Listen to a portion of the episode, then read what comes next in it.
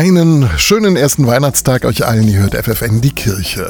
Ja, Weihnachten, das ist äh, doch irgendwie in jedem Alter schön. Nicht nur für die ganz Kleinen, die sich hoffentlich gestern Abend so richtig über ihre Geschenke gefreut haben. Wir haben uns mal umgehört bei Kindern und Jugendlichen in Niedersachsen.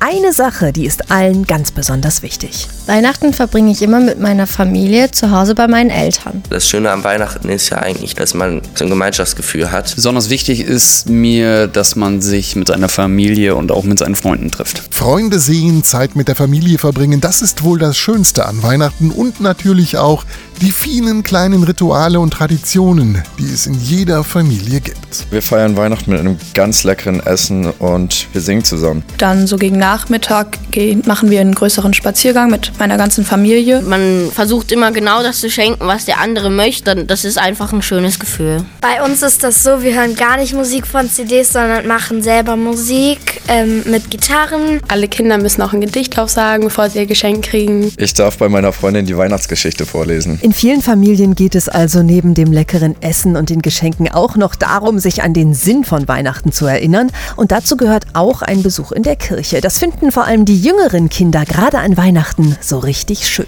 Für mich gehört einfach der Weihnachtsgottesdienst dazu. Für mich ist der Weihnachtsgottesdienst eigentlich der wichtigste Gottesdienst im ganzen Jahr. Beim Weihnachtsgottesdienst ist auch so ein riesiger Tannenbaum aufgestellt und so eine Krippe und das ist halt richtig schön. Weihnachten hat ja auch eine Bedeutung mit Jesus und Maria und Josef. Natürlich ist auch das Singen schön. Ich finde es immer schön, wenn man sich das Krippenspiel anguckt. Wenn man dann selber noch mitmacht, ist es auch noch mal schöner.